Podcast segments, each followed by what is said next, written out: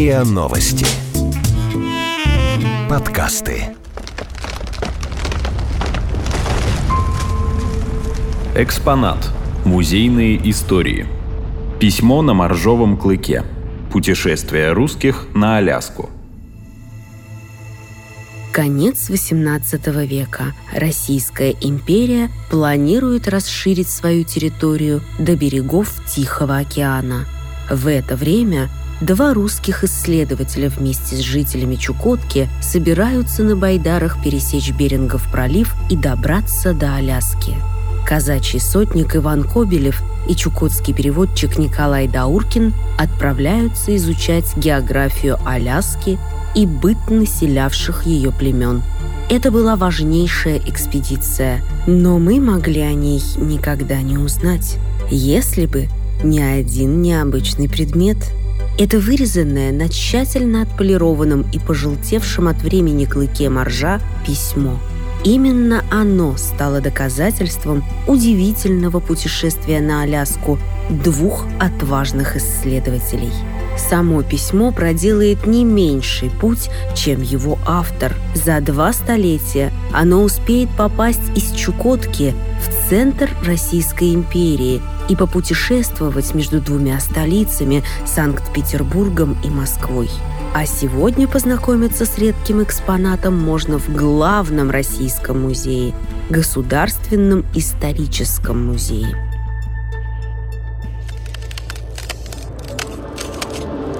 Часть первая. Путь на Чукотку.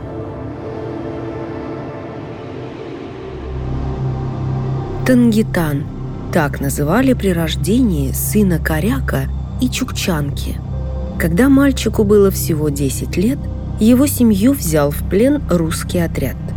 Мальчика разлучили с родителями. Вскоре Тангитан попал в Якутск, в семью русского майора. Там его крестили, назвали Николаем. Фамилию мальчик получил от крестного, подьячего Ивана Борисова Дауркина. Он же обучил Тангитана русскому и якутскому языкам – больше десяти лет Дауркин проходил в крепостных, прислуживал майорской семье и учил языки. На 26-м году жизни Николай получил вольную и поступил на службу в Анадырский острог, где работал толмачом, то есть переводчиком. Но чукотские корни сказались на характере Дауркина. Из-за своего дерзкого нрава однажды он самовольно покинул службу – и в одиночку отправился в путешествие по Чукотке. Переводчик посетил несколько островов, много общался с местными жителями, а когда вернулся на службу, его арестовали за самовольную отлучку.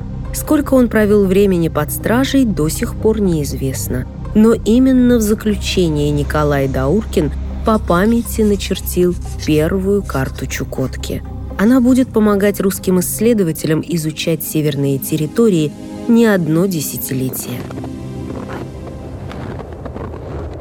Дауркин был участником нескольких чукотских экспедиций, но самой важной для исследователя стала секретная северо-восточная экспедиция 1785 года, ведь она стала для Дауркина последней.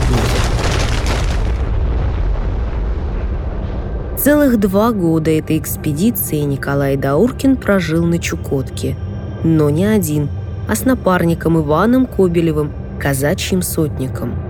Еще до экспедиции Коболев много путешествовал по северо-восточным землям, в одиночку объездил всю Чукотку и мечтал исследовать американский материк. С детства ему не давали покоя предания об Аляске, которые передавались в его роду от деда Ивана Старшего – эти истории и повлияли на дальнейшую судьбу казачьего сотника. Важной же эта секретная экспедиция была не только для Николая Дауркина. Большие надежды на результаты морского похода возлагала императрица Екатерина II и все российское правительство. Часть вторая. Секрет императрицы. XVIII век – время крупных морских экспедиций.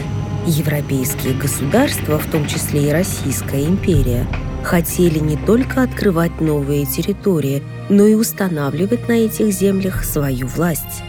Российское правительство знало, что Англия и Франция готовят экспедиции в Тихий океан. Екатерину II не устраивала активная деятельность европейских стран в этом регионе, поэтому императрица велела в самые кратчайшие сроки снарядить секретную экспедицию на Чукотку. Политические амбиции, желание расширить границы России не давали покоя Екатерине II. Наталья Каргополова, старший научный сотрудник Государственного исторического музея, говорит, что на экспедицию было выделено немало средств из государственной казны. Что это за экспедиция? Дело в том, что, естественно, этими землями на северо-востоке, американском побережье тоже заинтересовалось российское правительство, ну, еще со времен Петра I. И Екатерина II направила экспедицию морскую, географическую и астрономическую под командованием капитана Биллингса для уточнения вообще вот э, и системы координат, и сведений о населении, о географическом положении вот этих э, территорий, которые все-таки предполагалось включить в состав Российской империи. Помощником Биллингса, это, кстати, он Биллингс участвовал в третьем путешествии известного мореплавателя Джеймса Кука, помощником его был российский мореплаватель, геодезист, гидролог Гавриил Сарычев. Кстати, в составе экспедиции российским правительством было приказано отчеканить 100 золотых, 400 серебряных и 600 медных медалей для того, чтобы члены экспедиции вручали это э, старшинам, вождям племен, которые оказывают помощь э, этой экспедиции и, естественно, агитируют за принадлежность народов Российской империи. Эта восьмилетняя экспедиция 1785-1793 годов стала выдающимся событием. Хотя русские и раньше бывали на Чукотке, все же о чукотском народе, его быте и нравах до экспедиции Иосифа Биллингса было известно весьма немного – Через год после начала экспедиции Биллингс привлек к ней уже известных нам Николая Дауркина и Ивана Кобелева. По плану капитана они должны были подготовить чукотский народ к прибытию российских кораблей и ждать экспедицию в оговоренном месте. Путешественники два года проживут вместе с чукчами, отправятся в байдарное путешествие на Аляску, а затем поссорятся и перестанут общаться –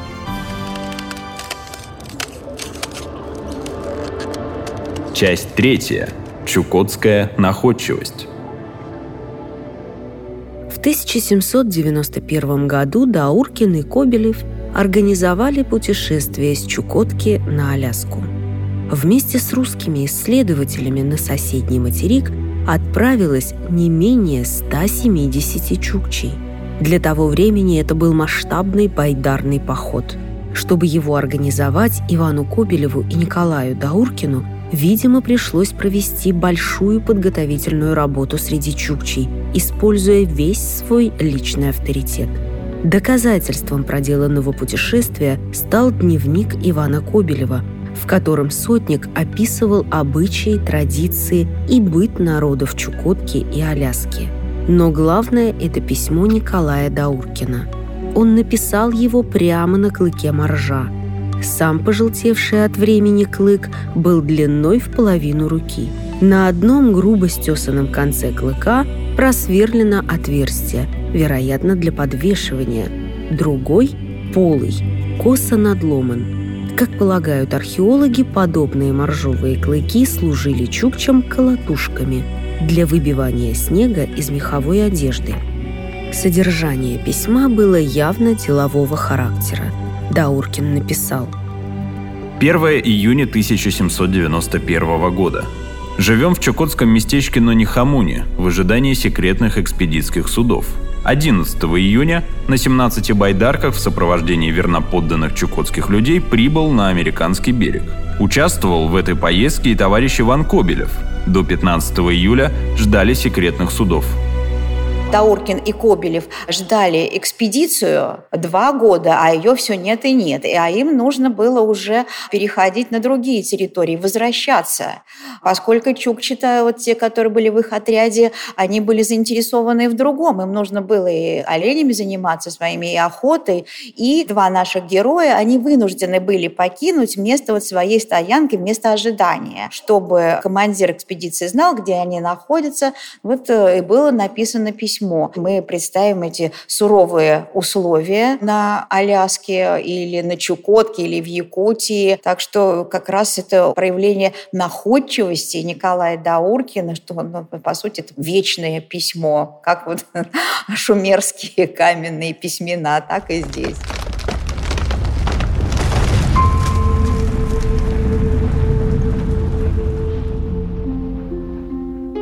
После возвращения с Аляски Кобелев и Дауркин не общались и жили у разных чукчей. Кобелев ни разу не упомянул чукотского переводчика в своих дневниках. Дауркин в то же время попытался стереть фамилию казачьего сотника из своего письма. Историки полагают, что между героями произошла ссора, однако ее причины остаются неизвестными. Есть мнение исследователей, что Николай Дауркин отличался характером тщеславия, что даже он с командиром экспедиции Биллингсом где-то вступал в споры и трения, ну, называл себя сибирским дворянином, в общем-то, имел право так называться. Но вот э, конкретно что не, не могу сказать. Спустя два месяца после байдарного похода Дауркина и Кобелева судно экспедиции наконец-то прибыло к оговоренному месту встречи с исследователями. Но к этому времени ни Кобелева, ни Дауркина там уже не было. В дневнике русский офицер Сарычев написал, что Кобелев оставил для руководителя экспедиции письмо. Кобелев в своем рапорте доносил, что он с оленными чукчами ожидал прибытия наших судов – и как чукчи не хотели доли ждать, то он принужден был отправиться с ними. Сотник Кобелев ничего не писал в своем рапорте о Толмаче Дауркине. Почему, спрашивали мы о нем здешних чукач, которые сказали, что он живет у оленного чукча, кочующего не очень далеко от здешнего места, и обещали в то же время послать Наречного дать ему знать о нашем прибытии. Затем Дауркин продолжил исследование Чукотки уже вместе с Биллингсом, чем помог удачно завершить северо-восточную экспедицию.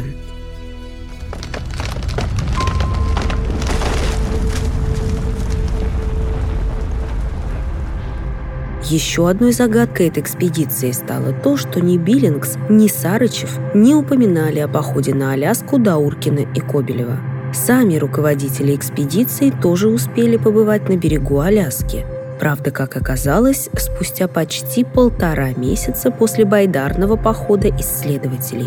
Советский историк Александр Алексеев в книге «Судьба русской Америки» предполагает, что Биллингс и Сарычев могли умышленно не упоминать о походе. Ведь как? Какой-то низший чин и крещеный Чукча опередили офицеров. Первыми достигли берегов Америки. Неслыханно. Возможно, по этой причине в дневниках руководителей мы не встретим ни одного упоминания похода Дауркина и Кобелева. Слухи об этом путешествии все же ходили, но никто не мог доказать их реальность. Тем самым доказательством стало вырезанное на моржовом клыке письмо Дауркина.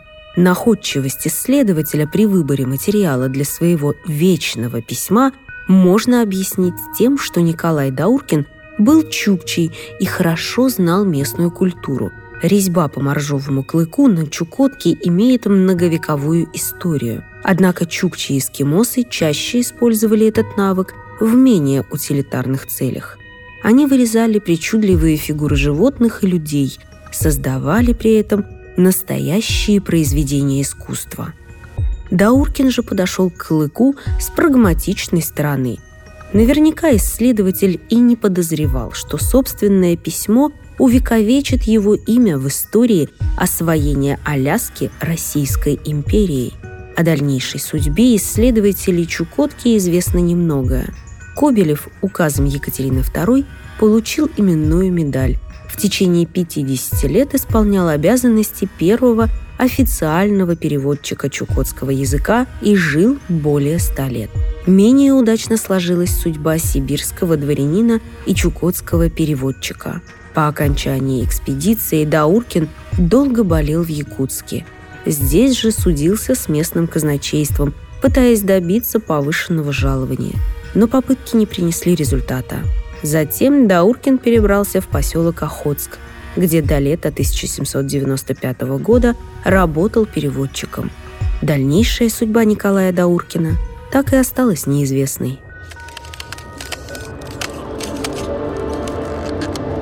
Часть четвертая. Путешествие из Петербурга в Москву. Ни в одном из дневников экспедиции Биллингса Сарычева не встречается упоминание о передаче письма на моржовом клыке. На письме нет адреса, но совершенно ясно, что Дауркин отправил его как отчет о своей поездке скорее всего, вот это письмо попало в руки Биллингса и Сарычева. Почему? Вот так нам кажется, каким образом это письмо э, удивительное попало в исторический музей. Дело в том, что Сарычев был членом Императорского вольного экономического общества в Петербурге. Его другом был Осип Реман, доктор, выходец из Германии, но поступивший на русскую службу. И вот, вероятно, вероятно, Сарычев и передал вот этот уникальный экспонат Реману. А Реман был читателем публичной библиотеки в Санкт-Петербурге, передал в дар этой библиотеке. Передал в 1822 году, а затем в 1850-х годах публичная библиотека решила, что такой предмет ей ни к чему, и в оружейную палату был. В 1868 году оружейная палата передала клык в Московский Румянцевский музей, который находился в доме Пашкова на месте Российской государственной библиотеки имени Ленина. Уже при советской власти в 1923 году письмо на моржовом клыке попадает в Государственный исторический музей – и сегодня в музее на Красной площади вы можете познакомиться с этим удивительным экспонатом – письмом, благодаря которому мы узнали не только о заслугах руководителей экспедиции, офицерах Биллингсе и Сарычеве, но и о Дауркине и Кобелеве, страстных исследователях Чукотки и Аляски.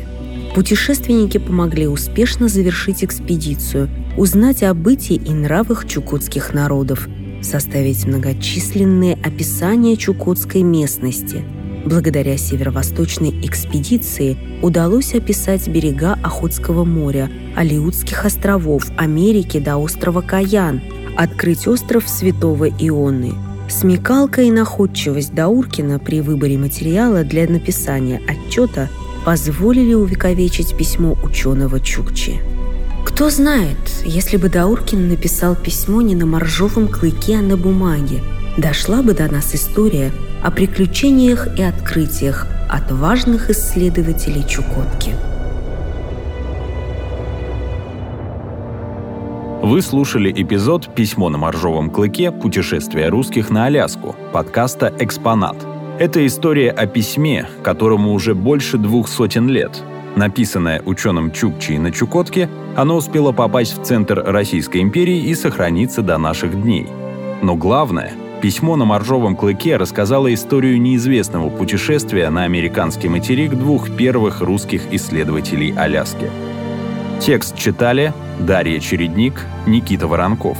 Автор текста – Алина Савицкая. Звукорежиссер – Андрей Темнов – Подписывайтесь на подкаст на сайте ria.ru в приложениях Apple Podcasts и CastBox. Комментируйте и делитесь с друзьями.